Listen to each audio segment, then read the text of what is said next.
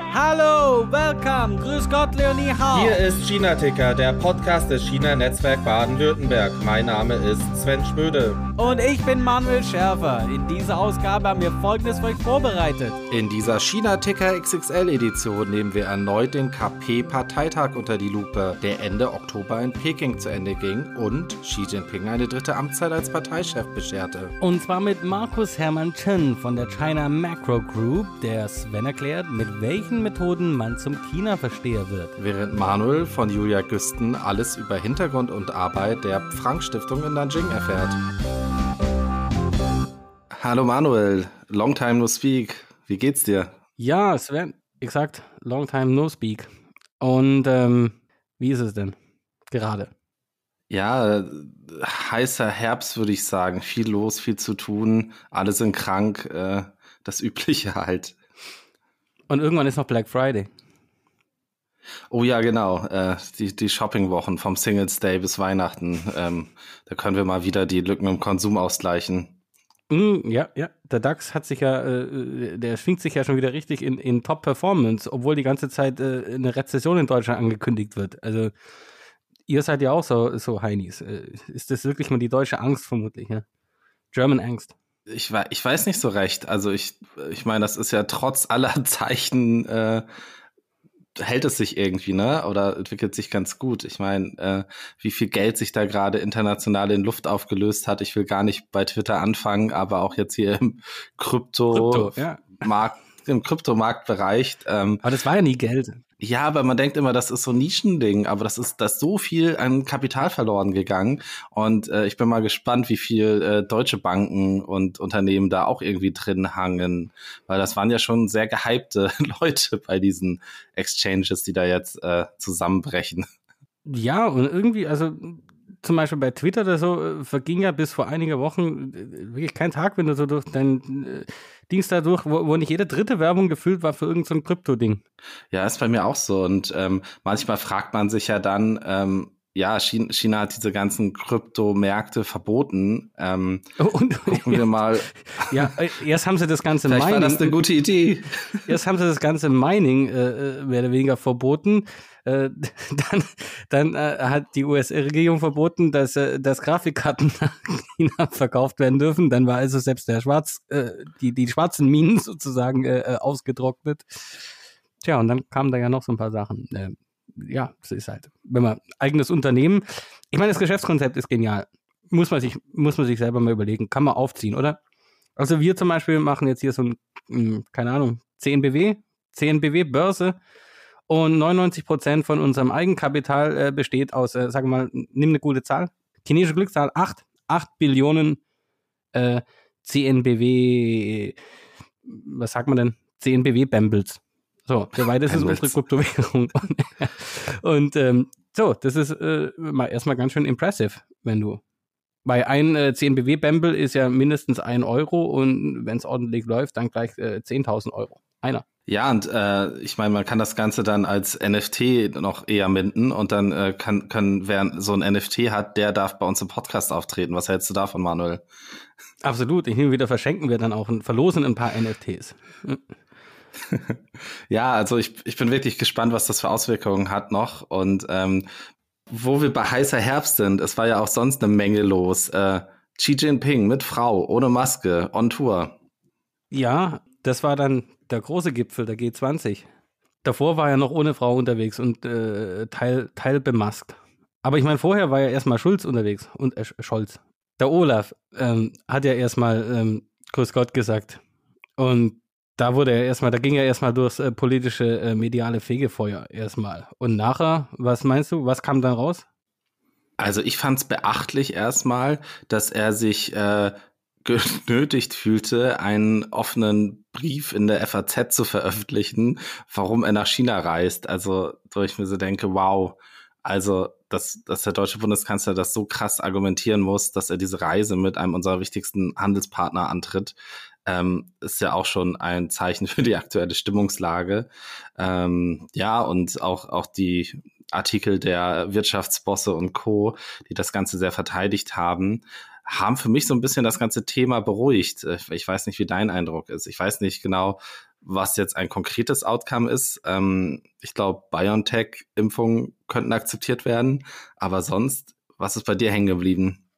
Das war eigentlich das einzige jetzt wirklich äh, greifbar Positive mit dem einzigen Makel. Es ist äh, seit der Ankündigung nichts wirklich Greifbares. Oder sag mal, ich habe nicht irgendwo einen Einstich in meinem Oberarm. Leider. Tja. So, soll, sollen wir dir ein paar Spritzen rüberschicken? Wir haben hier genug.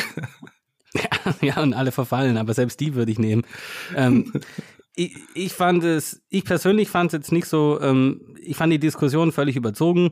Ähm, ich fand die ganze Argumentation jetzt, wo praktisch äh, The Great Dictator äh, sich hier hochgeschwungen hat äh, zum Alleinherrscher für alle Zeiten, äh, kommt der deutsche Grüßonkel und, und, und legitimiert das Ganze. Also ich glaube, das ist ein bisschen überzogen. da, er war, da, da schätzt man Scholz äh, Position in der globalen Weltpolitik da noch ein bisschen zu hoch ein, als dass er jetzt da Legitimität Autorität äh, verleiht. Also, hm, dass er sozusagen den, äh, den, äh, den Nerzmantel um den kleiderlosen Kaiser hier äh, hängt. Na, fand ich total ähm, daneben. Und ja, dann war die Reise, ich meine, ein Tag. Was, überhaupt nicht diskutiert wurde, war der, der, der CO2 äh, Greenhouse Gas Fußabdruck von diesem Trip. Ich meine, hallo? Vor, vor allen Dingen haben sie ja dann den Regierungsflieger in äh, Seoul zwischengeparkt, damit das, äh, damit die Mannschaft nicht in Quarantäne muss. Also hier der, der neue Hauptstadtflughafen Peking ist bisschen näher dran. Also ja. Das ist auch eine krasse Regelung. Als ich das gelesen habe ähm, über diese Quarantäneregeln, habe ich echt gedacht, sag mal, Leute, was geht denn? Also die, alle, die ja praktisch mit Scholz mehr oder weniger Kontakt hatten, die mussten anschließend, ich glaube, zehn Tage in Quarantäne, äh, inklusive der, der deutschen Botschafterin. Ja, das, das würden sich vielleicht viele äh, freuen drüber, aber ähm, nee, also ich weiß nicht. Es, es war aber auf der anderen Seite schon Scholz hatte ja auch keine Maske auf, wenn ich mich richtig erinnere, dass das zugelassen wurde. Ähm, bei, bei allem, was du sagst, komplett richtig. Aber ich fand, das war schon so ein bisschen der Start von dem Ganzen, das jetzt geendet hat, äh, zwei Wochen später mit Xi Jinping ohne Maske in einer Menschenmenge, ähm, der den armen kleinen Justin aus Kanada ein bisschen rumschubst. Ich merk's, ja, ja, du, du, du siehst da so einen Trend und äh, also Scholz war praktisch so der Auftakt. Da durfte man schon mal die Maske weglassen, aber einen Handschlag gab es noch nicht, äh, ganz zu schweigen von der Umarmung. Das äh, durfte dann allerdings äh, Biden. Der hat den äh, kaiserlichen Handschlag in Empfang genommen. Ja, und Trudeau, ich meine, das Video ist geil. Ich finde es der Hammer. Ich habe bis jetzt noch keine Ahnung, was die in ihrem zehnminütigen Meeting, ähm, worüber sich ja Xi Jinping so echauffiert hat, dass äh, darüber überhaupt gesprochen wurde, dass es bekannt wurde, dass er sich getroffen hat.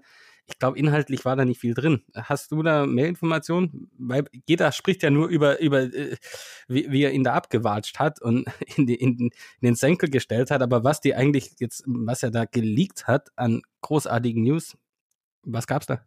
Vor allen Dingen war es ja nicht nur, er hat es nicht nur, also er hat es nicht nur geleakt, sondern es auch irgendwie anders als eigentlich gewesen ist oder so. Und ich habe es nicht nachgeschlagen, ehrlich gesagt, weil äh, so, so ein bisschen war die Glaubwürdigkeit von diesem Leak mit dieser Szene weg. Also ja, für die, die es nicht gesehen haben, wir packen es auf jeden Fall auch in die Shownotes.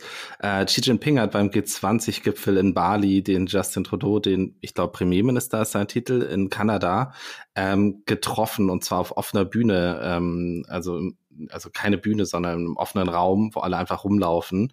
Dann hat äh, Xi Jinping ihn zurechtgewiesen, dass er ein vertrauliches Gespräch an die Medien geleakt hat und dass das äh, entgegen der Abmachung war. Und dann hat Justin Trudeau versucht, es zu retten mit, äh, ja, ich äh, bin da anderer Meinung, wir brauchen faire, offene, transparente Gespräche. Und äh, Xi Jinping, nee, wir haben Abmachungen. Und dann gehen sie und ich glaube, im Weggehen sagt äh, Xi Jinping ja noch Hen Tianzhen zu naiv oder so. Hm, Hast das, das habe ich jetzt nicht gehört. Er hat nur gesagt, dass er äh, dann Jodiger Tiaudien oder irgendwie, wir müssen, bis wir irgendwas wieder machen, äh, muss ich da erstmal, müssen sich die Voraussetzungen erst ergeben, aber ja. Hör mal rein, bei Sekunde 45 ist das nämlich. Ähm, das wird nicht mehr als Subtitle drunter geschrieben. Das hört man auch nur noch, da, da läuft Xi Jinping an der Kamera vorbei und man hört, was er sagt. Und da sagt er im Endeffekt zu naiv. Also, wow.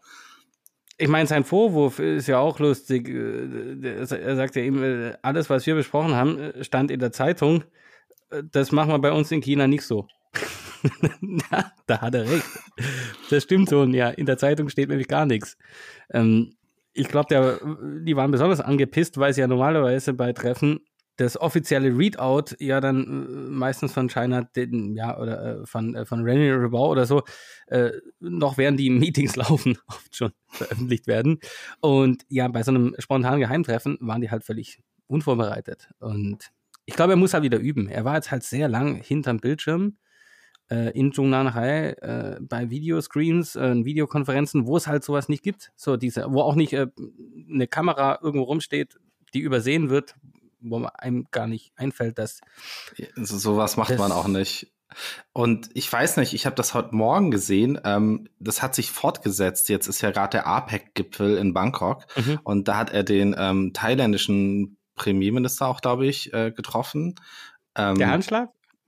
Ja, genau, der Handschlag. Also auch da, das wirkte so ein bisschen, als äh, sei der gute Xi Jinping nicht mehr so in Übung, oder?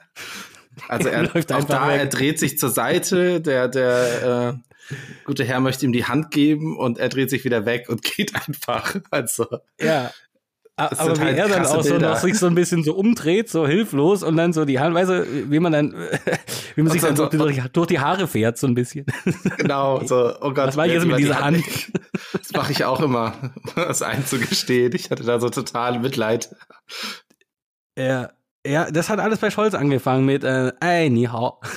Genau. Das war die offizielle Begrüßung, so ey, hi. ja, aber du, du hast ja gerade was Spannendes gesagt mit dem, in China steht das nicht, steht, steht sowas nicht in der Presse mit den vertraulichen Gesprächen. Aber wie ist da denn die Berichterstattung zu dem? Ähm, sieht man da die Fotos ohne Maske im Ausland? Äh, also die ganzen äh, Pressefotos, also die vor, vor, den, vor den ganzen Flaggen und so weiter, die sieht man schon. Was natürlich gleich sofort weg war, war dieses äh, Trudeau-Ding.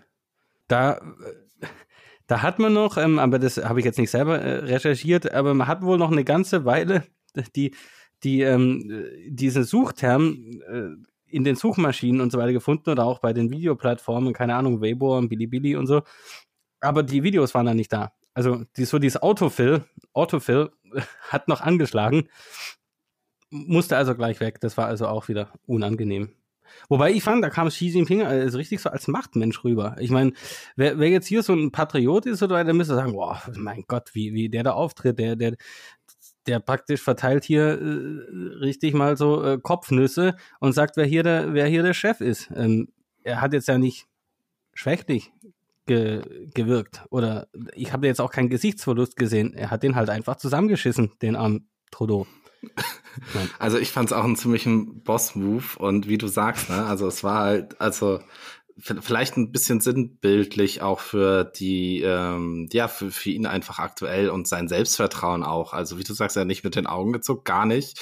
Hat ihm einfach klar runtergebügelt. So, und äh, da war ja, also er strotzte vor Selbstvertrauen, könnte man sagen. Er hat halt diese Maske, er hat diese, diese so komische, kalte Grinsen seit ein paar Jahren, das sich auch überhaupt nicht ändert. Äh, völlig emotionslos, immer so ein leichtes, so ein bisschen leicht äh, lächelnd, aber nicht wirklich, wie so ein, nicht ganz wie ein Buddha. Ein Buddha dagegen äh, lacht ja schon wirklich.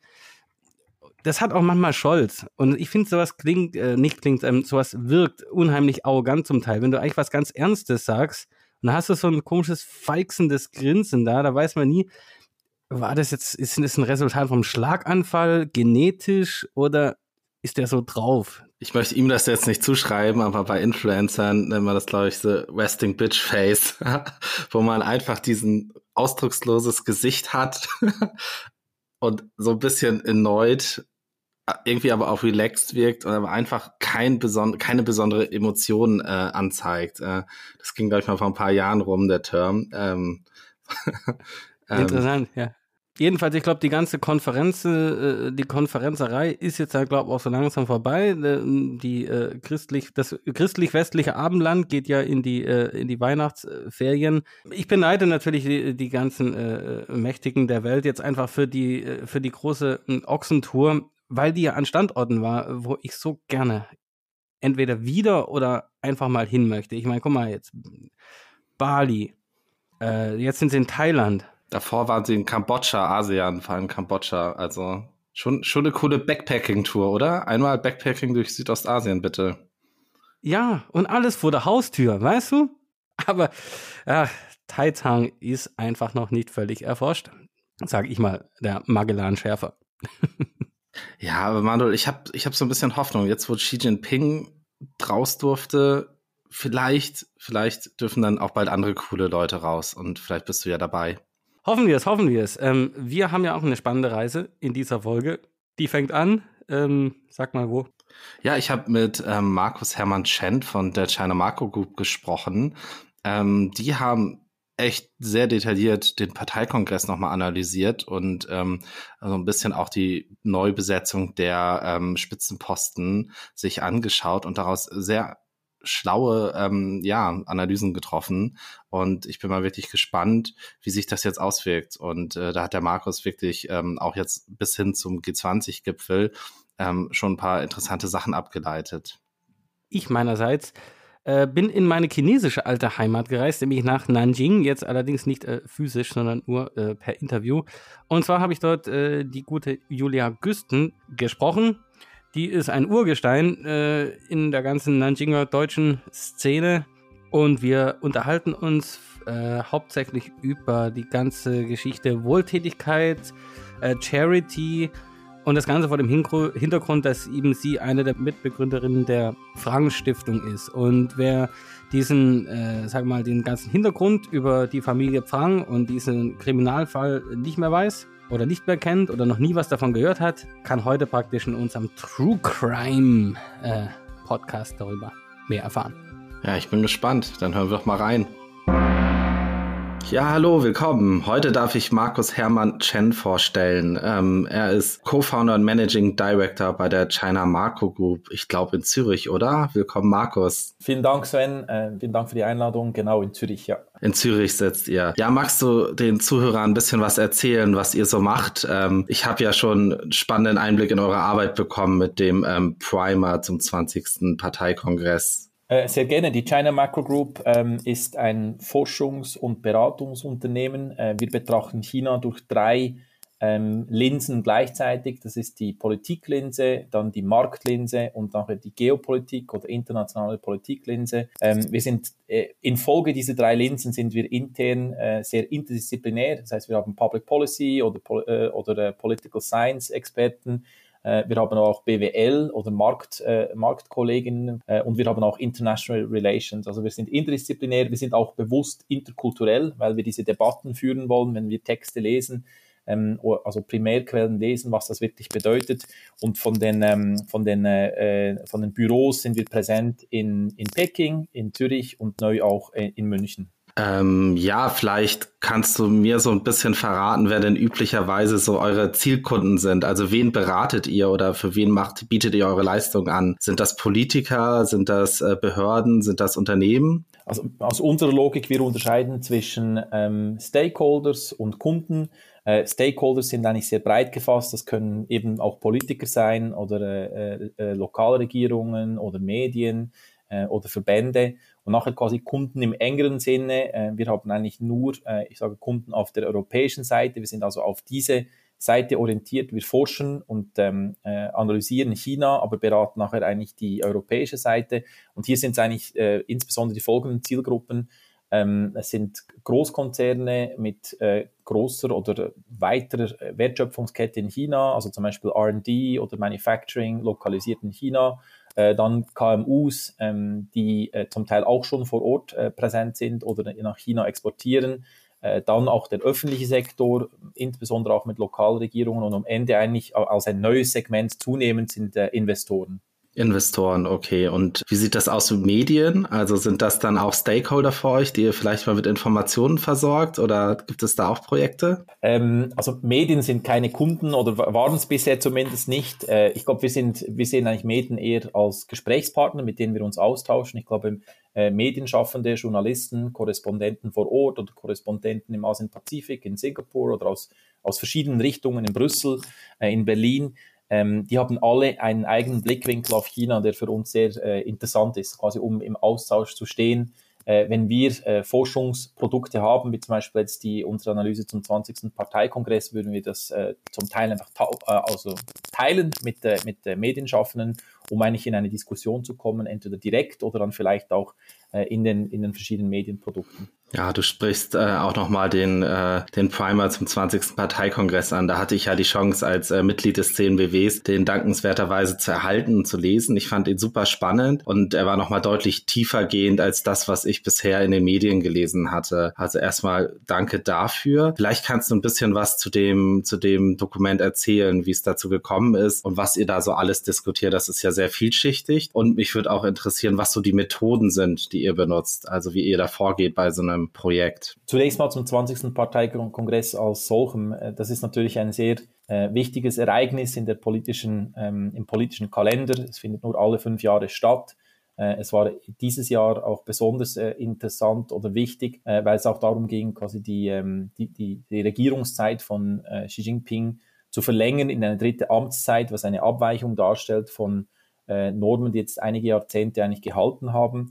Ähm, das heißt, das, das Ereignis an sich war eigentlich schon mal sehr wichtig. Äh, wir haben eigentlich parallel zur, äh, zu dieser Woche, das ist dreieinhalb Wochen her, wo der äh, Kongress zu Ende ging, ähm, wir haben eigentlich immer die Dokumente, die jeweils publiziert wurden. Ganz am Anfang der politische Bericht kam als erstes Dokument raus.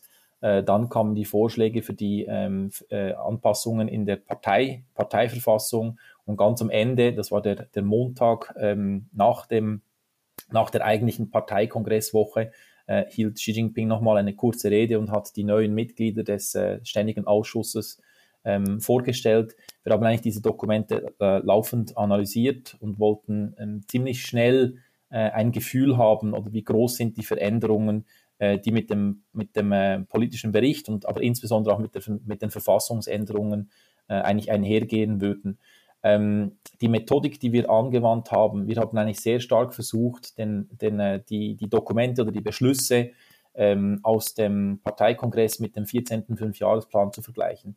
Der 14. Fünfjahresplan ist jetzt ein bisschen mehr als eineinhalb Jahre alt, also so 18, 18 19 Monate aus dem März 2021.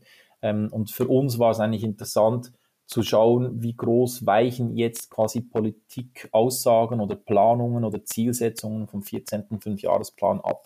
Das heißt, methodisch haben wir versucht, die, die Dokumente des 14. Fünfjahresplans oder die, den Text äh, mit dem Text zu vergleichen. Ich sage immer wieder, ähm, um das auch ganz also präzise zu fassen, ähm, chinesische Politikdokumente sind eigentlich sehr mathematische Dokumente äh, sind auch immer Dokumente, die, die eigentlich, wo der Draft auf, dem, auf der letzten Fassung aufbaut und quasi die, der Text verändert wird. Wenn man es noch ein bisschen genauer betrachtet, ist es eigentlich eine, ähm, eine ständige Anpassung von Verben und eine, eine zum Teil Anpassung von Substantiven. Die Verben, warum? Weil die Verben sagen eigentlich etwas aus über die Implementierung, also wo man steht. Wenn zum Beispiel steht, man will etwas aufbauen oder beschleunigen oder vervollständigen oder abschließen, ähm, und bei den Substantiven ähm, gewinnt man eigentlich einen Einblick darin, ob, wie sich die Konzepte verändern. Ähm, und eigentlich die Kombination von Verben und Substantiven geben einen guten Eindruck. Das heißt, wir haben eigentlich, um es ganz, ähm, ganz, also quasi banal auszudrücken, wir haben einfach auch sprachlich verglichen, wo wirklich die Änderungen da sind. Und wir haben das Bottom-up gemacht. Ähm, aus quasi drei in drei Politikfeldern, ähm, soziale, also Sozialpolitik, Wirtschaftspolitik und dann Außenpolitik. Und aus, diesem, aus dieser Bottom-up-Sicht haben wir dann versucht, die aus unserer Sicht die wichtigsten äh, Veränderungen nachher festzuhalten. Auf der Verfassungstextseite, also die Parteiverfassung, ist es viel einfacher, das festzustellen, weil man eigentlich direkt nachher, also es ist auch ein viel kürzerer Text, wo man einfach direkt den Text vergleichen kann und sieht, welche quasi äh, Formulierungen werden hinzugefügt oder so. Und so einen kleinen Spoiler für unsere Zuhörer. Was sind die Hauptresultate? Vielleicht, was war zu erwarten und was hat euch vielleicht auch überrascht? Ähm, also ich würde vielleicht sagen, als, als, als generelle Aussage, ähm, dass sich die, äh, dass sich die, die Veränderungen für, auf der Politik, auf der konkret, konkreten Politikebene, die sind jetzt noch nicht da in diesen Dokumenten, weil eigentlich ist, man muss wissen, es ist eine, es ist natürlich ein Parteikongress und es ging eigentlich am Ende einer zweiten Amtszeit vom Generalsekretär von Xi Jinping ähm, eigentlich darum, die Politik, die er schon mindestens seit fünf Jahren stark äh, beeinflussen kann, ähm, diese Dinge nachher auch zu verankern in, den, in den Dokumenten. Das heißt einmal, dass sich in, in, im direkten, äh, in den direkten Ergebnissen des ähm, Parteikongresses noch nicht widerspiegelt, ähm, wo genau, ähm, also vielleicht auch kleinere Anpassungen in der Wirtschafts- oder Sozial- oder Außenpolitik gemacht werden. Wir haben trotzdem eine Vielzahl von, ich sage jetzt mal, Nuancen schon identifiziert, aber das ist eigentlich auch die falsche Erwartung aus meiner Sicht an einen Parteikongress. Ich glaube, wichtiger ähm, ist, wenn man von hinten quasi guckt, also nicht von vorne mit dem politischen Bericht, sondern aus der Verfassung und aus den ähm, Ernennungen, ist eigentlich wer, also wer äh, gelangt in welche Position und welche Änderungen gibt es dort. Das ist nicht einfach zu interpretieren, aber das ist sicher ein wichtiger Faktor. Ähm, und der zweite Aspekt, und dort, dort würde ich vielleicht trotzdem zwei ähm, nennenswerte Veränderungen betonen, ähm, sind eigentlich die Anpassungen in der, in der Verfassung. Und hier stellen wir eigentlich fest, ähm, es sind eigentlich zwei, also aus, ich sage jetzt mal aus materiell gesehen, ähm, inhaltlich, die zwei wichtigsten äh, Konzepte, die neu in der Verfassung verankert wurden, neben, neben vielen weiteren Anpassungen, waren äh, zum einen die, ähm, das Konzept von, man müsse äh, Entwicklung und Sicherheit koordinieren. Ähm, äh, das ist das eine Konzept, das war schon vorher da, aber es wurde jetzt in die Parteiverfassung erhoben. Das zweite wichtige Konzept ist eigentlich das, äh, äh eine, das, das Konzept einer hochwertigen Entwicklung. Das war auch schon da, das ist kein neues Konzept, aber man hat es jetzt quasi in der Parteiverfassung ähm, verankert.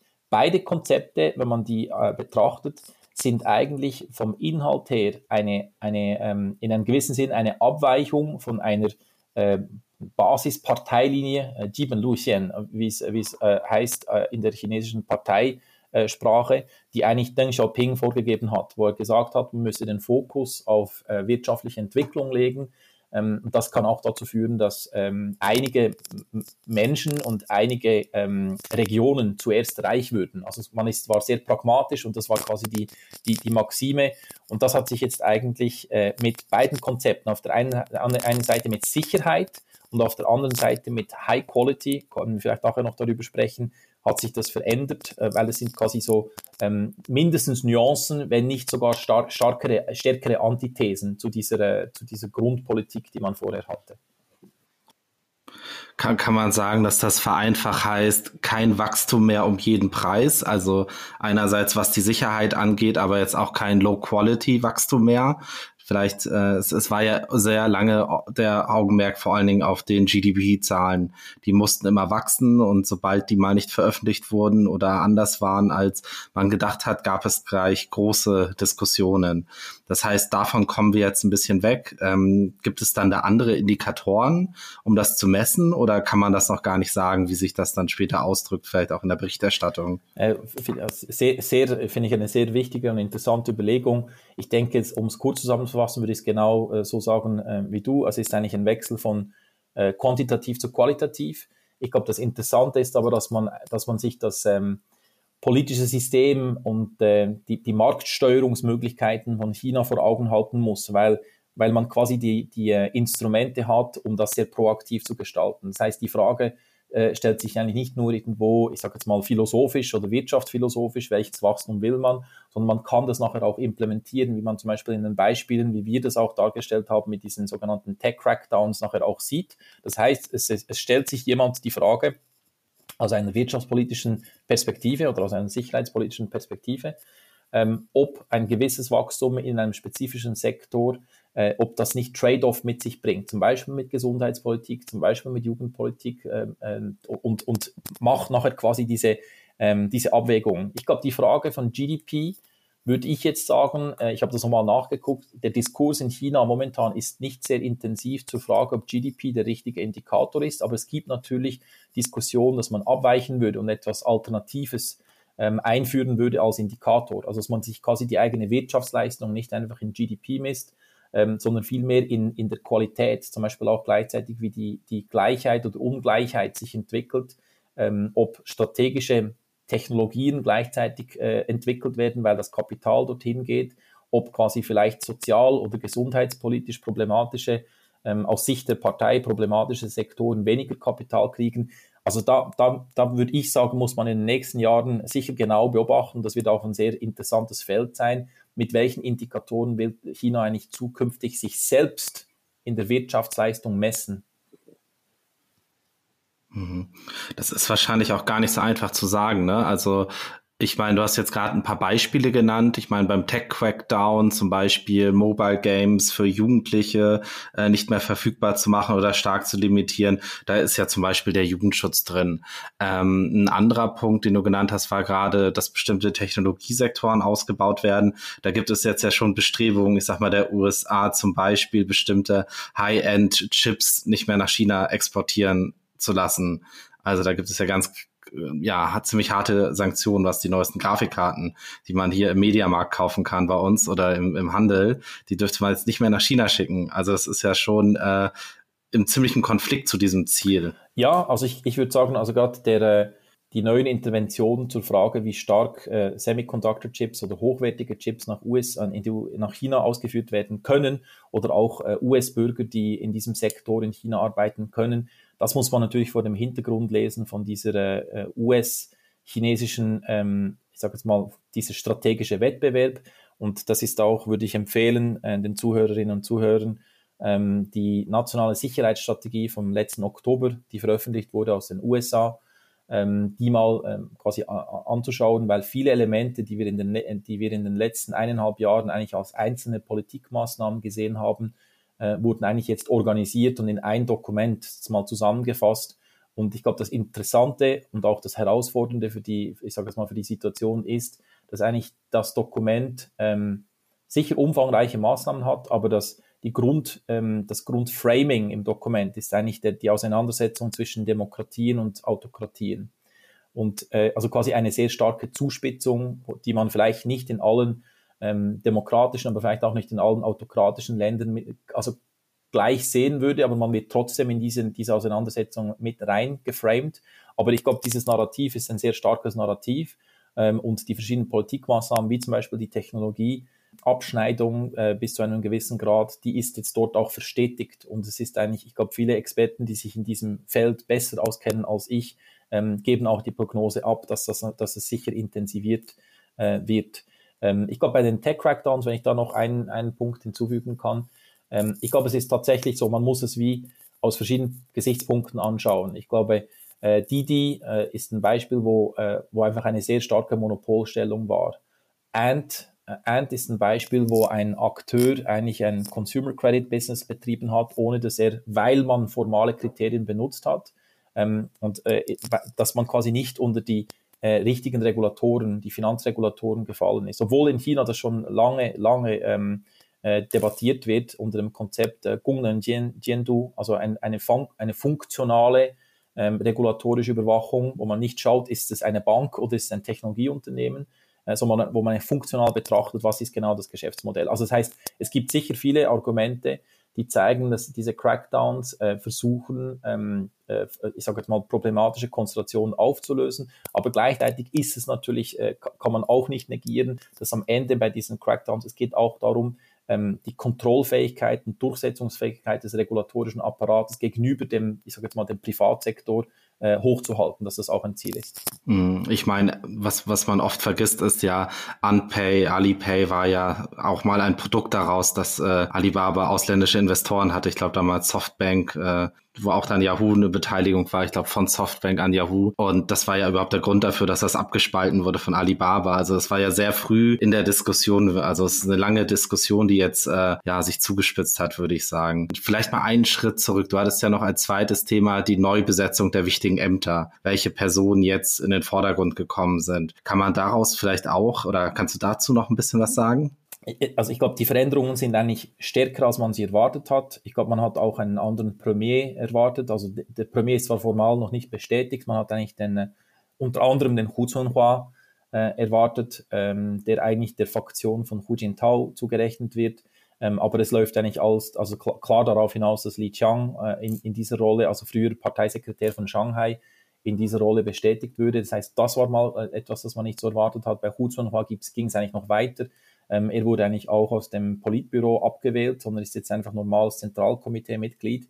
Ähm, ich glaube, das, das gesamte Politbüro, aber insbesondere das, äh, der ständige Ausschuss ähm, sind alles, äh, sind alles ähm, Parteikollegen, die mit, äh, mit Xi Jinping, äh, mit dem Vorsitzenden, eine lange äh, Geschichte teilen. Und zwar äh, in verschiedenen Rollen, ähm, wo man in verschiedenen Rollen zusammengearbeitet hat, zum Teil sehr lange, äh, über sehr lange Zeit. Äh, viele Beziehungen gehen auch auf Fujian, auf die Provinz Fujian zurück, wo Xi Jinping früh äh, war ähm, in seiner äh, eigenen äh, Entwicklung.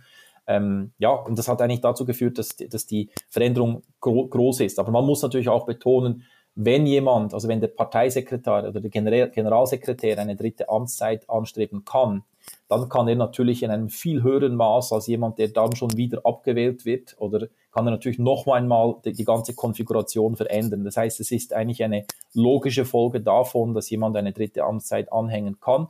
Was ich besonders nachher interessant finde, ist eigentlich zu beobachten, äh, wie gerade seine wirtschaftspolitischen ähm, Kolleginnen, die er auch äh, gewählt hat oder in wichtige Positionen gelangt sind, äh, Ding Xuexiang oder eben Li Chang als, als Premier oder äh, He Lifeng, äh, der, äh, der Chairman von der NDRC oder Yi Huiman, ähm, der, äh, der Chairman von der CSRC, also für die China Securities Regulatory Commission, als ob dieses, dieses Line-up, dass man quasi auch aus der Wirtschaftsperspektive, wo man jetzt eigentlich schon, und das hört man breit eigentlich, Bedenken hat, wenn Leute wie ein Liu He oder ein Li Keqiang, wenn die quasi abtreten. Also wer tritt jetzt da quasi in die, in die, in die großen Schuhe auf der wirtschaftspolitischen Seite? Aber insgesamt tatsächlich viele Veränderungen, ja.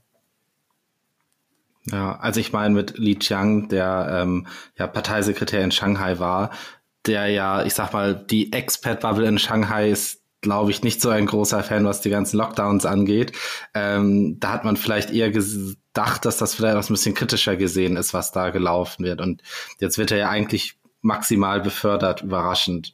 Das ist ja auch schon eine starke Aussage, was das ganze Thema, ähm, ja, wie man die Lockdowns bewertet, ähm, im Endeffekt positiv. Das war richtig, was da gelaufen ist. Ja. Kann man das so sagen? Ja, also ich, ich finde, also ich selbst war sehr überrascht und ich habe mich nachher, ähm, ich habe mich nachher gefragt, warum ich ihn selbst schon wegen dieser Lockdowns ähm, quasi als möglichen Kandidaten für die Premierrolle abgeschrieben hatte. Ich denke, das war von mir auch, äh, also von mir selbst jetzt einfach auch voreilig, diesen Schluss zu ziehen, weil wenn man sich seine, seine Erfahrungen anschaut, und das gilt für Shanghai generell, es ist Shanghai ist einfach ein unglaublich guter Posten, auf dem man ähm, äh, ein, ein sehr breites wirtschaftspolitisches Portfolio sieht. Wenn man sich überlegt, in Shanghai, es gibt die, die Blockchain Trial Zones, ähm, es ist der Biotech Hub. Man, äh, man hat, ein, man hat den, den größten oder einer der zwei größten Häfen weltweit. Man hat ein Finanzzentrum, man hat einen neuen Stock Exchange eingerichtet, man will ein Rückversicherungshub werden, man hat AI, also eigentlich alle, alle Technologie, ähm, alle Technologiethemen, aber auch gerade auch die Aufwertung von Shanghai als Finanzzentrum und als Logistikzentrum, ähm, das sind Themen, die der Parteisekretär in Shanghai einfach gesehen hat und auch mitgeprägt hat. Und das ist etwas, das in einer Phase von äh, Implementierung, ähm, aber auch von, ich sage jetzt, Technologieauseinandersetzung, wo jemand mit diesem Hintergrund äh, in der zentralen Rolle von, von des, des Premiers, der eigentlich versucht, insbesondere die Rahmenbedingungen im chinesischen Markt, ähm, ich sage jetzt mal, sinnvoll so zu gestalten, dass die strategischen Ziele der Regierung erreicht werden können, ist es ein sehr wertvolles Asset. Natürlich ähm, hat man auch kritisch drauf geblickt auf den äh, Lockdown in Shanghai. Man hat es zum Teil vielleicht auch gesehen als, ähm, als eine sehr loyale oder primär als Loy Loyalitätsbekundung äh, vorgenommener Handlung durch Li Qiang gegenüber Xi Jinping. Ähm, aber ich glaube, das ist vielleicht einfach ein zu kurzfristiger Blick auf die Frage und hat quasi diese Grundrichtung, äh, in die Xi Jinping seine, seine Führungs, ähm, also sein Führungsgremium ausrichten will, hat es quasi wie äh, ja, man hat es vielleicht überbewertet, äh, genau diesen, diesen Lockdown. Mhm. Ich meine, da sind wir jetzt wieder so ein bisschen bei dem, was du vorhin gesagt hast mit dem Framing, äh, wo, wo nicht alle so mitspielen würden. Also ich meine, wenn ich jetzt in die deutschen Medien gucke, da blicken wir auf viele Sachen in China immer sehr, sehr negativ. Und das formt natürlich für, für uns, also ich habe es jetzt seit der Pandemie nicht mal nach China geschafft. Das ist natürlich dann auch formend für unsere Perspektive. Trotz aller Kontakte nach China hat das natürlich einen Einfluss auch auf unsere Meinungsbildung. Und das wurde ja rein negativ diskutiert, einfach dieser Lockdown. Das hat wahrscheinlich dazu geführt, dass für uns das so überraschend war jetzt. Ja, wie siehst du das denn generell mit dem Framing, auch jetzt von dem, was ihr analysiert habt in dem Report, im Vergleich zu dem, wie das in den europäischen Medien dargestellt wurde, in der, in der Schweiz und in Deutschland? Hast du da Unterschiede gesehen oder ähm, würdest du sagen, das, das weicht tendenziös von euren äh, Ergebnissen ab? Ähm, ich würde vielleicht sagen, dass äh, also wir unterscheiden mal klar zwischen äh, China-Analyse und Diskursanalyse. Ich glaube, es gibt viel, also es ist die Frage, was analysiert man am Ende? Man kann es nicht immer trennen, aber die China-Analyse ist für mich eigentlich die Analyse, was passiert in China. Also was sind wie was sind die echten Probleme, die in China bestehen und was sind quasi die Maßnahmen, die man ergreift? Sind die Maßnahmen sinnvoll, passen die und so weiter? Aber man, man nimmt eigentlich bewusst eine Innensicht. Natürlich gehört die, äh, die chinesische Außenpolitik dazu, aber ich glaube, die Außenpolitik als solche zu analysieren, ohne die Innensicht oder ohne die, sicher ohne die Partei, also Ideologie äh, zu sehen, finde ich, finde ich persönlich, also ist schwierig. Aber gleichzeitig gibt es natürlich auch eine Diskursanalyse. Das heißt, man analysiert, was denken eigentlich ähm, verschiedene Akteure in Europa über China oder was denkt äh, die Kommission, was denken Politiker, was denken NGOs, was denken, was denkt die Gesellschaft, wo, wo die, die, ähm, die Umfragewerte eigentlich zeigen, dass sehr viel, äh, also sehr viel mehr äh, zunehmend Skepsis ähm, besteht. Und also da muss man mal klar unterscheiden. Es gibt eine China-Analyse und es gibt eine Diskurs, Diskursanalyse. Aber beide sind wichtig oder beide sind auch wichtig zu verstehen. Ich glaube, die Frage zwischen Deutschland und Schweiz ist eine sehr interessante. Ähm, in meiner Wahrnehmung ist eigentlich äh, ist der deutsche Diskurs wahrscheinlich der wichtigste Diskurs für die Schweiz. Und man stellt eigentlich immer ein bisschen ein, eine mit Zeitverzögerung treffen eigentlich Diskussionen, die geführt werden ähm, in Deutschland nachher auch in der Schweiz ein. Man hat das gesehen ähm, mit den Investitionskontrollen, die man diskutiert hatte, also natürlich rund um KUKA äh, und jetzt viel kürzlicher noch zum, zum Hamburger Hafen. Aber jetzt vielleicht noch aktueller eigentlich und was ich jetzt auch erwarten würde, ist die Diskussion in Deutschland zu diesen Abhängigkeiten oder Critical Dependencies, äh, wie man sie auch auf der EU-Stufe diskutiert. Äh, das ist noch keine intensive Diskussion in der Schweiz, aber die wird sicher auch hier, äh, wird sicher auch hier eintreffen. Vielleicht noch grundlegender. Äh, ich denke, es ist schon, es ist schon schwierig, wenn man keinen Zugang oder, oder tatsächlich einfach nicht in China ist, wegen dieser verschiedenen Restriktionen. Für mich ist es manchmal ganz gesund, wenn ich einfach in normalen Diskussionen in China dabei bin und quasi auch, obwohl wir die Linse haben auf Politik, einfach zu spüren, dass gewisse Themen einfach weitergehen. Das hilft mir selbst, um kalibriert zu sein. Aber am Ende, und darum ist, es sehr wichtig, äh, deswegen ist auch die Diskursanalyse wichtig, am Ende ist es eine Beziehung zwischen China und Europa und China Deutschland und China Schweiz. Das heißt, es, ist, es kommt wirklich darauf an, was die europäische Seite auch denkt und wie viel Vertrauen man hat in die chinesische Seite. Also man kann das einfach nicht negieren. Ja, ja ich meine, seit dem Parteikongress sind ja schon wieder einige Sachen passiert. Also Olaf Scholz ist nach China gereist, ähm, jetzt der G20-Gipfel, ähm, weitere Treffen in Südostasien. Ähm, es ist ja schon eine spannende Zeit, was die ganzen Beziehungen angeht. Biden und Xi Jinping haben sich getroffen. Kann man da jetzt schon so ein bisschen was ableiten nach von dem, was nach dem Parteikongress geschehen ist. Also Xi Jinping ohne Maske im Ausland, äh, fand ich schon spannende Bilder. Ja. Ich glaube, es ist sehr viel passiert tatsächlich. Oder es ist, äh, ich glaube auch die Signale ähm, aus Sicht, also Xi Jinping Scholz oder Xi Jinping Biden in Richtung Russland, ähm, die waren, äh, glaube ich, gerade für die europäische Wahrnehmung sehr wichtig, dass sich dort China zumindest in dieser Nuklearfrage versucht, äh, klarer zu positionieren und auch so, dass wir das wirklich verstehen. Ich denke, das hat sich eigentlich nicht geändert. Ähm, China hatte immer diesen schwierigen Balanceakt zwischen anti-amerikanisch zu sein im, im Ukraine-Krieg, äh, irgendwie pro-russisch und gleichzeitig pro-Ukraine. Äh, pro -Ukraine. Wenn man diese drei Positionen zusammenfügt, ist es einfach sehr schwierig, das zu verstehen.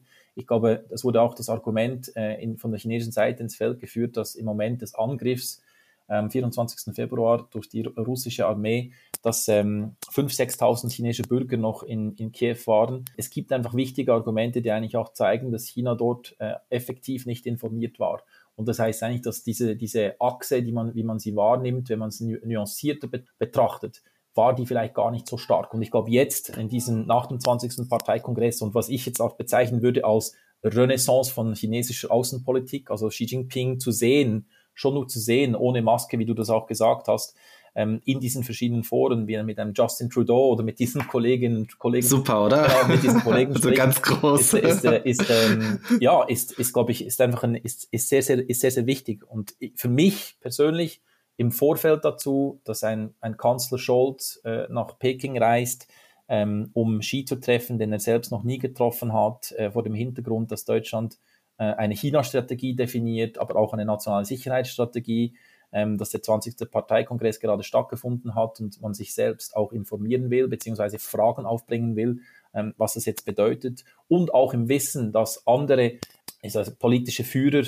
USA, ähm, Kanada, Frankreich, Xi Jinping für bilaterale Treffen jetzt am Rande von Bali, jetzt nicht in Peking treffen würden, scheint für mich vom Zeitpunkt gewählt, auch wenn es von der Symbolik nicht überall äh, vielleicht äh, so unproblematisch gesehen wird, sein scheint für mich absolut sinnvoll, dass, dass der Kanzler dorthin geht und sich austauscht. Hm. Wenn du jetzt ein bisschen nach vorne gucken möchtest, was wäre denn jetzt vielleicht deine abschließende Prognose oder Ausblick, äh, auf was du besonders achtest die nächsten Wochen, Monate? Was, wo, wo guckst du gerade hin? Was denkst du wird besonders spannend vielleicht? Also sich, sicher würde ich mal schauen auf, ähm, auf die sogenannte Central Work, äh, Economic Work Conference. Die wird im ersten oder ersten Hälfte, Hälfte Dezember stattfinden. Eigentlich routinemäßig. Aber dort werden wir verschiedene Dinge nochmal sehen. Also wie sich die Wirtschaftspolitik vielleicht äh, zum Teil vielleicht trotzdem verändert nach dem 20. Parteikongress. Sicher die Corona-Politik wird auch nochmal diskutiert. Das ist sicher mal den, der, der nähere, schon formalisierte Milestone, den man auch betrachten äh, muss vor Weihnachten quasi nach. Und nachher der, der nächste größere äh, ist sicher, sind die Ernennungen der, äh, der, der Minister äh, und alle Veränderungen auf der Personalseite in Richtung äh, Regierungsapparat. Das wird am zweiten Plenum des Zentralkomitees stattfinden vor dem, dem NVK, dem Nationalen Volkskongress. Und das ist nachher der dritte, also quasi die, der, der dritte Milestone ist im, im März, wo man nachher auch sehen wird, äh, mit der legislativen Agenda, die man zusammenstellt, was will man noch anpassen. Das ist quasi auf der ähm, auf der ähm, Ereignisebene. Auf der inhaltlichen Ebene, ich glaube, was, was, äh, was, ähm, was man sicher genau betrachten werden muss äh, oder sollte, ist die Frage von, wie wird sich jetzt dieses äh, High-Quality-Development übersetzen in äh, Wirtschaftspolitik? Wie, ändert sich quasi nicht. Und ich, ich würde mal sagen, viele dieser Politiken waren da. Ich glaube, es gibt Fragezeichen rund um diese Frage der Common Prosperity, ob die nochmal intensiviert äh, würde, weil unter anderem im politischen Bericht jetzt auch davon gesprochen wurde, nicht nur von, äh, von äh, Einkommensverteilung, sondern auch von ähm, äh, äh, also Wealth, Wealth Distribution. Aber, aber dort muss man einfach auch anerkennen, China hat eine ganz, äh, ganz andere Ausgangslage. Also China hat keine Vermögenssteuer ähm, und, und China hat keine Kapitalgewinnsteuer. Das heißt eigentlich die, die Instrumente, die man einsetzen würde, um auf der Vermögensseite äh, quasi Umverteilung zu erzielen, äh, die sind einfach noch gar nicht, äh, werden noch gar nicht benutzt. Oder? Aber das heißt, Common Prosperity ist sicher noch so eine, eine der Fragen. Und das zweite große Feld neben der Wirtschaftspolitik aus meiner Sicht ist natürlich die, die Außenpolitik oder die Frage rund um, ähm, wenn jetzt dieser äh, beiden äh, Ski-Summit dem Anschein nach äh, eigentlich äh, auch positive Ereignisse produziert hat, dass das Vertrauen erhöht hat, dann werden wahrscheinlich einige Dialogformate und Kooperationsformate, die eigentlich nach dem Besuch von Nancy Pelosi in Taiwan suspendiert wurden, werden vielleicht wieder reaktiviert. Das heißt eigentlich, dass dort äh, eine, eine andere Dynamik äh, sein wird, was aber nicht heißt, dass eigentlich unter dem, der Logik des, des Wettbewerbs, ähm, dass die USA nicht weiterhin ähm, primär auch Maßnahmen ergreifen wird, um China von, ich sage jetzt, von Technologien abzuschneiden mit, dem, mit der Intention, quasi die, die Technologieführerschaft zu bewahren. Also die großen, die drei Ereignisse, würde ich mal sagen, und nachher die großen zwei Felder Wirtschaftspolitik, die Übersetzung von Partei, ähm, Parteikongress in die, äh, in die äh, Und auf der anderen Seite die Außenpolitik oder wie sich jetzt China wieder, wenn sie, also wenn Xi Jinping wieder, wieder reist und alle diese Meetings hat. Ähm, das letzte vielleicht, das ich noch, äh, dass man auch gerade gehört hat, ist die Frage, ob, ähm, ob China nächstes Jahr einen weiteren äh, Belt and Road Summit, den dritten, veranstalten würde. Das wäre auch ein starkes Zeichen, dass China in der, quasi in der Außen, Außenpolitik äh, wieder zurückkommen will nach diesen zwei Jahren. Julia Güsten, aufgewachsen in Westafrika und Amerika, hat es eigentlich äh, nie nach China gezogen, bis zu einem Praktikum im Jahr 1992. Seit 1994 lebt sie dauerhaft in China, zunächst in Zhuhai, ganz im Süden, und dann in Nanjing, wo sie 17 Jahre lang die Repräsentantin Baden-Württembergs in China war. Seit 2013 führt sie ihre eigene Unternehmung und in der deutschen Community in Nanjing gehört sie praktisch ah, zum Inventar. Liebe Julia, herzlich willkommen im China-Ticker. Hallo Manuel, vielen Dank. Freut mich, dass ich da sein darf. Ja, sehr gerne.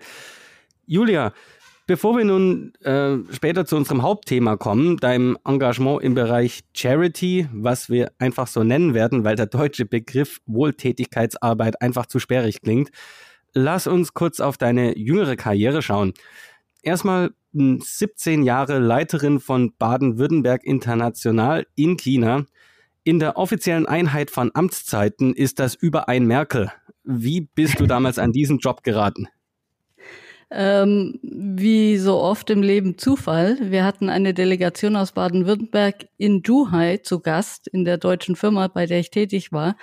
Und da ist der erste Kontakt entstanden und ich hatte dann äh, später, als äh, ich was Neues machen wollte, äh, gesehen, dass sie für Vietnam jemanden gesucht haben und hat mich dort beworben. Und dann hat der damalige Geschäftsführer in Stuttgart gesagt, ey, wir haben da was in Nanjing ähm, wir suchen neue Büroleitung und äh, so kam das. Und das wollte ich eigentlich zwei, drei Jahre machen. Daraus sind 17 geworden. Ja, und äh, sehr erfolgreich. Aber natürlich, irgendwann kommt alles zum Ende. Und jetzt ja nun seit zehn Jahren äh, Sharehouse in Nanjing. Beschreibe da doch mal kurz das Konzept und auch die Zielgruppe und was ihr halt macht. Ja, das Sharehouse ist eigentlich entstanden als Idee aus meiner Arbeit bei Baden-Württemberg International. Also wir haben bei BWI ja sehr viel mit äh, kleinen mittelständischen Unternehmen gearbeitet, denen geholfen, hier im Markt Fuß zu fassen. Ich hatte damals auch bei BWI diesen Firmenpool gestartet äh, als erste ähm, Versuche auf dem chinesischen Markt. Den gibt's auch noch. Ist nach wie vor ein tolles Markteintrittsinstrument. Aber ich habe dann gemerkt, dass die Firmen, die wir beim Firmenpool angesiedelt haben, äh, den zweiten Schritt, also sich selbstständig zu machen, ähm, nicht wagen wollten, weil ihnen das einfach zu ähm, unüberschaubar war. Und dann habe ich überlegt, wie kann man denen helfen? Und äh, so kam das Konzept zu Sharehouse. Ähm, kurz gesagt, es ist eine Plattform, in der wir, sage ich mal, Ressourcen bündeln und Synergien nutzen, damit die Unternehmen äh, relativ kostengünstig ihre eigene Niederlassung hier betreiben können.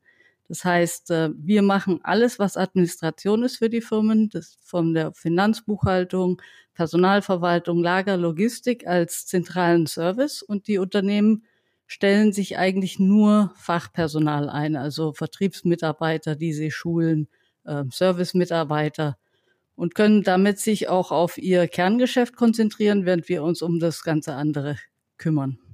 Das sind aber dann hier rein rechtlich trotzdem voll lizenzierte Firmen mit allen Stempeln, mit allen äh, Rechten und Pflichten und so weiter. Die haben halt vielleicht nur das Top-Management eben nicht vor Ort. Ganz genau. Die sind äh, hundertprozentige äh, Niederlassungen. Also wir helfen denen auch bei der Firmengründung und bei der Registrierung. Die haben alles, was eine 100% Niederlassung, auch wenn die allein auf der grünen Wiese sitzt, ähm, hat, haben die genauso. Äh, sie sind halt eben nur im Sharehouse angesiedelt. Das heißt, ähm, wir nutzen dann auch die Räumlichkeiten zusammen. Für kleine Firmen ist es dann auch ein ganz anderes Auftreten, als wenn sie irgendwo im kleinen Büro alleine sitzen. Wir haben große Konferenzräume, wir haben äh, Küche, die Leute tauschen sich untereinander aus. Also wir geben uns viel Mühe, dass die Mitarbeiter unserer Unternehmen sich ihrem Mutterhaus zugehörig fühlen aber auch in der Sharehouse-Familie ähm, wohlfühlen. Und damit ist dann auch äh, ein bisschen dafür gesorgt, dass keine Fluktuation da ist. Wie viele Firmen sind das zurzeit ungefähr? Ähm, 23 sind es, glaube ich, zurzeit, ja. Hm, und wie viele Leute macht das dann? Es arbeiten mittlerweile über 70 Leute insgesamt im Sharehouse. Davon sind Sharehouse-Angestellte, also unsere Angestellte, zwölf und alle anderen sind Angestellte unserer Unternehmen. Ja, spannend, spannend. Und lass uns jetzt nun zu dem anderen, auch ganz wichtigen Teil deines Lebens kommen, der sich tragischerweise im Tod einer Familie in Nanjing gründet. Die Phrang Stiftung nimmt ihren Namen von der Familie Phrang, die im Frühjahr 2000 Opfer eines Raubüberfalls wurde, wobei die Täter alle vier Familienmitglieder erstochen haben. Und ganz kurz für alle, die diese Geschichte jetzt nicht oder nicht mehr kennen, eine kurze Zusammenfassung und du korrigierst mich bitte, wo ich daneben liege. Okay. Also Jürgen Frank, der war ein Topmanager von Daimler Chrysler für ein Joint Venture in China. Und er und seine Frau und die zwei Kinder lebten seit 97 in Nanjing. Und zwar in einer damals und auch heute noch absoluten Top-Adressen direkt am Xuanwu-See. Ähm, das muss man sich so ein kleines, sehr gut geschütztes Wohngebiet mit Doppelhausvillen vorstellen. Dort sind damals vier sehr junge Männer eingedrungen. Die haben nach Wertgegenständen gesucht. Und Jürgen Frank hat sie dabei wohl überrascht. Und die Einbrecher haben dann ihn und sowie die anderen drei mit Messern getötet, äh, vermutlich aus Panik. Die Täter hat man dann gleich gefasst eigentlich. Sie haben gestanden, der Prozess wurde ihnen gemacht und das endete in Todesurteilen für alle vier. So, das sind eigentlich mehr oder weniger mal nur die reinen Fakten. Richtig. So viel zu den Geschehnissen. Aber wie kam es jetzt dann zur Etablierung der Pfrang Association? Ja, Manuel, du kennst ja Nanjing und äh, im Jahr 2000 war die Foreign Community in Nanjing wesentlich kleiner, als sie heute ist. Das heißt, man kannte sich sehr gut. Die zwei Kinder, äh, Sandra und Thorsten Frank, waren Schüler an der Nanjing International School. Die hatte zu dem Zeitpunkt um die höchstens 200 Schüler. Man kannte sich sehr gut und äh, es ist, glaube ich, egal in welchem Umfeld äh, so eine Tat unfassbar. Aber es war für uns und unsere Community ähm, ein so harter Schlag. Vor allem, wir fühlten uns ja hier alle sicher und wohl in Nanjing. Also es ist ja bis heute eigentlich ungewöhnlich, diese Tat für, für, für China. Und äh, ja, wie geht man mit sowas um? Und meine Reaktion ist oft Aktionismus. Ähm, wenn ich mit Sachen nicht umgehen kann, dann neigt man ja gern zum Aktionismus und wir haben sehr schnell eine Gruppe gefunden von Freunden und Bekannten, äh, Mitglieder der International School, also der Direktor damals war auch beteiligt, die gesagt haben, ja, lass uns eine Stiftung gründen. Und ähm, für mich persönlich, ich kann mich sehr gut an dieses Gefühl erinnern, dass ich es unerträglich fand, dass eine vierköpfige Familie ausgelöscht ist und dann an einem Standort wie Nanjing ein paar Jahre später sich keiner mehr an die erinnern würde. Und das war mir ein wichtiger Punkt, dass man ihnen ein Denkmal setzt und auch ihren Namen hier nicht vergisst. Inhaltlich war das jetzt ja aber nicht nur ein Denkmal setzen, sondern wie sollte sich das Engagement da zeigen? Wofür sollten Spenden gesammelt werden? Was war ähm, das Ziel letztendlich? Jenseits nur von die Erinnerung an diese Tat oder an diese Familie wachzuhalten. Nee, das ist eine gute Frage und das war das auch. Also wir waren uns einig, wir wollten eine Art Denkmal setzen, ein positives. Ähm, die Gruppe, die sich dann gefunden hat, äh, wir haben uns überlegt, diese vier jungen Männer, die diese Tat begangen haben, waren alles äh, unausgebildete, keine Schulbildung, ähm, junge Männer aus Nord-Jiangsu, die hier in Nanjing als Koch, als Schlüsselmacher, also als relativ niedrige ähm, Berufe hatten und die einfach gesehen haben, wie der Wohlstand um sie gewachsen ist und nicht wussten, wie sie daran teilhaben können und dann leider zu diesem Mittel gegriffen haben. Und unsere Überlegung war, wenn diese vier jungen Männer eine äh, anständige Schulausbildung genossen hätten, dann wären sie vielleicht nicht an diesem Tag im Haus der Familie Pfrang gelandet. Und unsere Hoffnung ist, dass indem wir Kinder äh, vor allem in, in ländlichen Gebieten den Schulbesuch ermöglichen, dass wir vielleicht ein kleines bisschen dazu beitragen können, dass so eine Tat sich nicht wiederholt. Das heißt, ihr investiert äh, gespendete Gelder äh, in die Schulen direkt oder in, sagen wir mal, Bücher oder Ausstattung oder wie, wie kann man sich das vorstellen?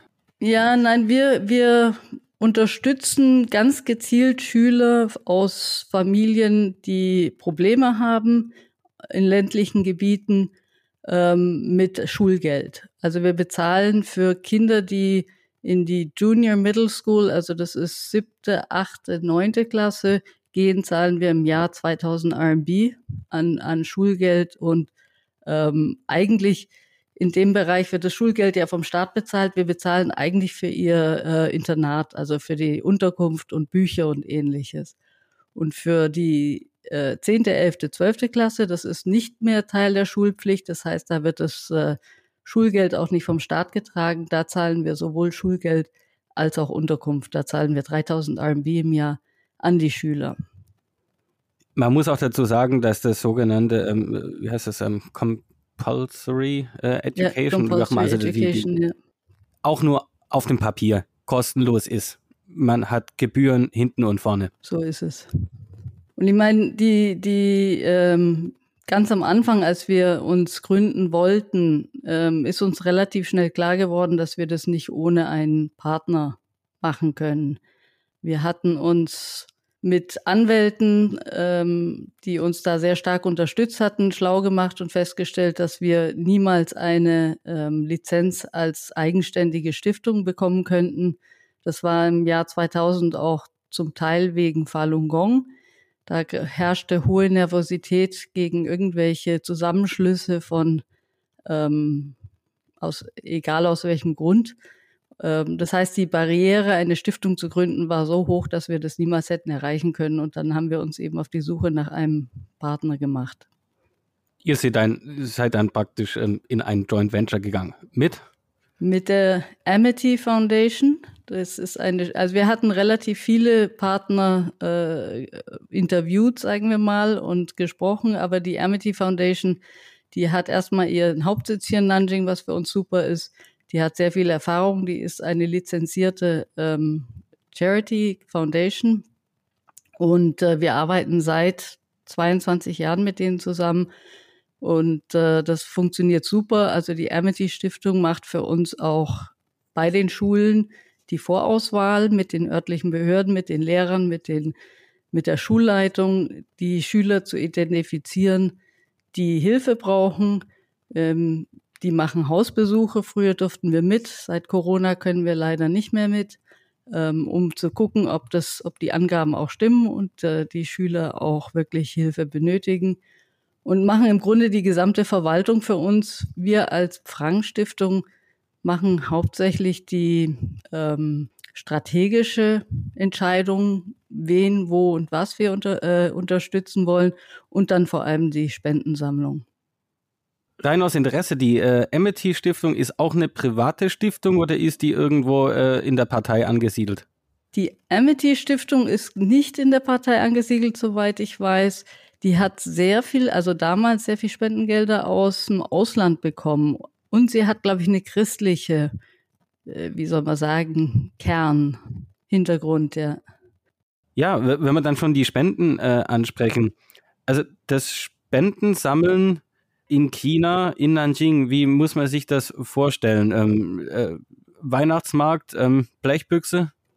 Ja, zum Teil. Also wir ähm, versuchen natürlich vieles und alles. Interessanterweise am Anfang ähm, haben wir nur von Spenden von Freunden, Bekannten, Betroffenen, ähm, die sehr großzügig gespendet haben am Anfang, damit wir starten können. Es gab so gut wie kein ähm, Spenden von chinesischer Seite. Und das hat sich sehr stark geändert. Aber ja, da hat sich wirklich was gewandelt. Aber was wir machen, ist Veranstaltungen. Also unsere größte Veranstaltung ist einmal im Jahr die Frank Gala. Das ist eigentlich ein Dinner Dance, kann man sagen. Ähm, wir haben damit angefangen, das erste Jahr nach dem, nach dem Tod der Familie Frank da war das eigentlich ein Memorial Dinner. Da haben sich Freunde und Bekannte getroffen zum Abendessen und an, am Jahrestag und an der Familie gedacht. Und daraus ist dann so ein jährliche große Event gewachsen. Mittlerweile über 200 Leute nehmen da teil. Der direkte Bezug zur Familie ist natürlich nicht mehr da. Und gibt es auch Kontakt zu den Angehörigen in Deutschland? Also als wir die Stiftung oder die Frank Stiftung angefangen haben, hatte ich äh, mit den Eltern von Petra Frank und ihren Geschwistern Kontakt und habe um Erlaubnis gebeten, dass wir das machen dürfen und dass sie das unterstützen. Ähm, sie haben uns diese Erlaubnis erteilt und haben aber uns ganz klar gesagt, bitte habt Verständnis dafür, dass wir nichts direkt damit zu tun haben wollen. Wir wollen ähm, mit China eigentlich gar nichts mehr zu tun haben.